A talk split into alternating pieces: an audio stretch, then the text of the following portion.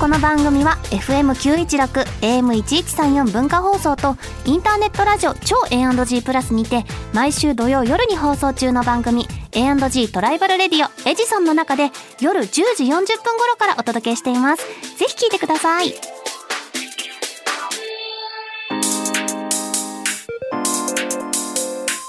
週刊秋田書店ラジオ編集部こんばんは週刊秋田書店ラジオ編集部編集部員の赤崎千夏ですこんばんは同じく編集部員の伊藤健人です漫画が大好きな私たちが編集部員となって秋田書店の漫画作品の魅力をお伝えしていく番組それが週刊秋田書店ラジオ編集部さてメールご紹介いたしますお願いしますボフボフさんからいただきました紹介されていた「参りました入間くん if エピソード・オブ・マフィア」ですがお私はもともと入間くんの大ファンで当時から西先生の公式マフィア設定がコミカライズされないかなと楽しみにしていた身なので、連載はもちろんコミックまで発売されて嬉しい限りですや本編と合わせて本棚に並べますあとマフィアのグッズ展開も広がればなと密かに願っていますこれいいねねフィギュアとかさスーツフィギュアとかさ並べたいじゃないですか、需要ありますよねそうだって設定とかめっちゃ細かくちょっとずつ違うじゃないですか、ねはためいたスーツの姿とか さそういうのいいじゃないですえかいいですよ見たいじゃないですかいいですよねえ秋田書店さん、あんまでも例がないからどうなんだろうな超えなきゃいけないハードル多いのかなやっぱりねそうねいろいろだけどでもウエピソードでそうなのよでも設定がもう漫画になったんだからもうはいこれからきっと何でも広がりありよあり、いけるいけるうんだからスー私たツちはも刺さる楽しみにあ伊藤健、ええ今日の収録スーツ着てくるって言ってたよ忘れました、えええ 聞いたことない声聞いて年明け年明けにじゃ年明け一発あスーツ着てきていただい年て、明け一発目ははいい写真でご報告しま髪すも固めてきますはい忘れてたら、そうねちょっとあのリマインとドんでもないリマインドください、楽しみにしておきましょう、はい、それではそろそろ始めましょう週刊秋田書店ラジオ編集部スタートこの番組は秋田書店の提供でお送りします週刊秋田書店編集部会議ここからはさまざまなテーマに沿って取り上げた漫画作品をあれこれ掘り下げていくコーナーです今回のテーマはこちら人類史最強だってはい伊藤健俺これなら人類最強なれるかもっていうことはありますか人類最強はかなりハードル高いねあ人類史最強何人類史最強分自信あるあとっころたあ1っ個あたったあったあのフットワークの軽さあそうな呼のばれた時の結構深夜 にこう例えば先輩とかから今飲んでんだけど伊藤健来いよって言われてすぐめっちゃスルンって行くタイプ行きますあじゃあ何時までなら行くあうん午前3時 ぐらい寝てなきゃ行く何時って寝てなきゃ行くんだ何時ってもうだって行ったら4時よもう開けてるじゃない夜が、うんほとんどまあそこからうんね12時間はいけるいやでも呼ばれたらその嬉しいんですよあそそこうがなのね、うんだから深夜にさ呼んでくれるってさうんうわ俺のこと好きじゃんってなるそんなところで愛情確認。そうでも自信最近あるかもしれないあです結ね構最近もこがそういうことあるのフットワークだからさけ結構ある、まあまあまああの最近になって、その飲み会とかそういう深夜のがまあ増えたなってのはあるんですけど、あそうこなのねこ数年に比べてね、うんうんそうなんか嬉しくてね昔より行っちゃう気がしますうん、へえ、はいい、いねフットワーク軽いこの。の前久しぶりに午前8時までいカラカラオケとかいまし8た時にカラオケさすがにやばいぜこれ8時はまでカラオケにいたことない何時からない俺も人類その人類俺すごい史上最長かもしれない 糸本現地当最長カラオケ何時から入ってたの、カラオケにいやでもカラオケは最後の23時間ぐらいだったんですよおーカラオケ行くと何歌うのえ何でも歌います僕でも何するの何歌っ歌たって踊ったりすすんの る踊りはできないです踊りはしないええ何系歌うのそその時はな何だったか明なけ方のテンションで何歌あうんま覚えてないなもう ダメだ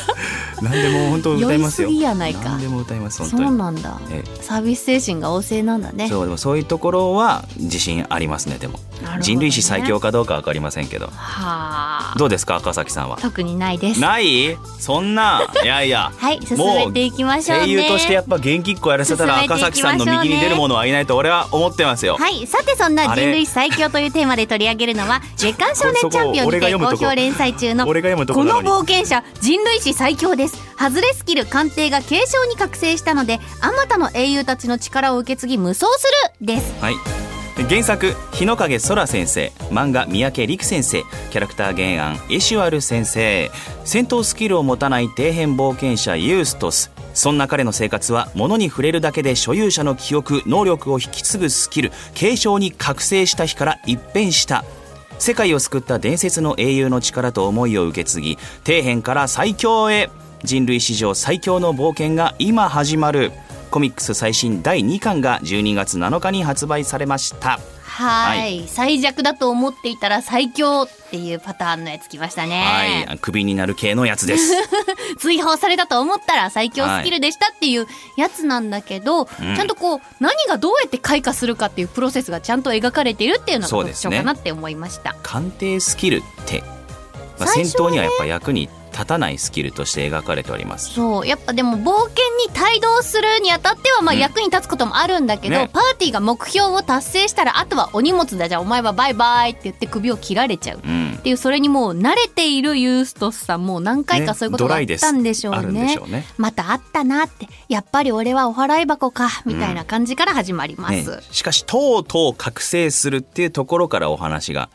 スタートしまあます、結構偶然な感じで覚醒しちゃうんだけどね、水晶をこう本当にこの鑑定スキルをもってしてうもん鑑定できない謎のアイテム水晶に八つ当たりをしたところからそう、八つ当たりなのよねええ、そうしたらもうその水晶のその、まあ、発動条件が結局これが割れることだったとう。んで中からその仕掛け人のローエンっていうどうですかローエンこのあのーもう、うんみんなみんな大好きじゃないですかこういうキャラって思ったんですけども最初に出会った時に。うん、どういうところがえもうさなんだこのファンタジーものうのんうん大賢者みたいなポジシ ョン。じゃあねね、マントひそうねらひらさせてさ、うんもうあいかにも賢そうな見た目で、うんうんうんうん、絶対声も良くて声も良くてそこの世界の全てを知っているけど私はここからは出られないんだみたいなキャラ、なあ主人公とのみこう対話するみたいなそういうポジションのキャラねそう、まいあ、いねこの人が、まあ、継承スキルに覚醒をさせてくれると。そう、はいなのでこうとある持ち物によってそれがこう英雄の持ち物だったりするとその能力とかを継承できるっていうねスキルに目覚めたユーストス主人公なんですけどこのところが、うんうんこの継承というのも一筋縄ではいきません、うんうんなぜなら本当に全部を継承してしまうからです、うんつまり、えー持ち主の人生を追体験しなければなりませんだから記憶だとか、スキルだけじゃなくて全部を継承しなきゃいけないってんだからこれはもう大変です、結構精神的に来るものもあるみたいな、うん、時間もかかるとそうそうそういうことですまあ同もうじなんか長さかかるわけじゃないけど結構なんかこう、あれもう気がついたら夕方だ夕っ暮たれみたいなはい感じになるぐらいの時間がしっかりかかるっていう。で、そこでこう、継承する英雄が5人いるんだけど、はいそれぞれちょっと特性が全然違って、これがまたいいんですよね。ねえいいですよねそしてそうこれから先も良さそうですよねストーリーがね、牽制がいたり、はいこう、魔法使いがいたり、はい弓の使い手がいたり、聖女がいたりっていう、はいそのスキルを全部継承するんだけど、その人物たちが結構ちゃんと描かれてて、そうでどすねの子が好きかなーっていうのはやっぱね、それぞれ好みが出るかなってうんところではあるけど、糸犬、どの英雄が好きだったえー今のところ本当にこの何人かこうんう継承した英雄っていうのがいるんですけど、きっとこれから描かれていくんだろうなっていうところはうん。あるのですがあれですかねどれだ新速のあー槍の使い手クランクランさんのエピソードもねすごいはい涙が、だこれのキャラクターたちの掘り下げをされると結うん局その過去の英雄たちの生き様みたいなのが描かれてそこがね結構あエモいんじゃないかなってうん僕は思いました。英雄の生き様だからさ、うんもうそこら辺通ってる一般人とは全然違うわけですよそうねこう通人ってき生たが濃さが濃さが違う、だしこうなんかね魔王を討伐したのかみたいなうん、とところの記憶みたいなものも流れ込んできてどうして英雄たちは魔王を討伐したはずなのに死んでしまったのかそうそしてみたいなねその英雄たちの伝説とか記憶が一切残っていないっていう、そういう伏線も張られてましたね、うん一体どういうことなのかっていうところもそうそのお話の進む先としてうんちょっと面白そうな展開が待っていそうなはいそんな感じでござでいもあます。とカタルシスをすごい感じるポイントもたくさんありましたね、こううんパーティーを追放されたユーストスなんだけどええそのもともといたパーティーがこうゴブリンの奇襲を受けてピンチってはいいうところでユーストスがこう助けに行くわけですよ。行くぞそこでその追放した昔のパーティーリーダーみたいなのといろんなものを継承して超強くなったユーストスが出会った時にどういうはい反応になるかっていうとでこすろねですね。そうあとは忘れてはいけませんそのクビになった後にその一緒に冒険をすることになるうんメンバーたち、あそうそうそうそうそうアリアティアマナでまあ、うんこの人たちは駆け出しのパーティーということで、まだ自分たちも弱いっていう自覚があってねうん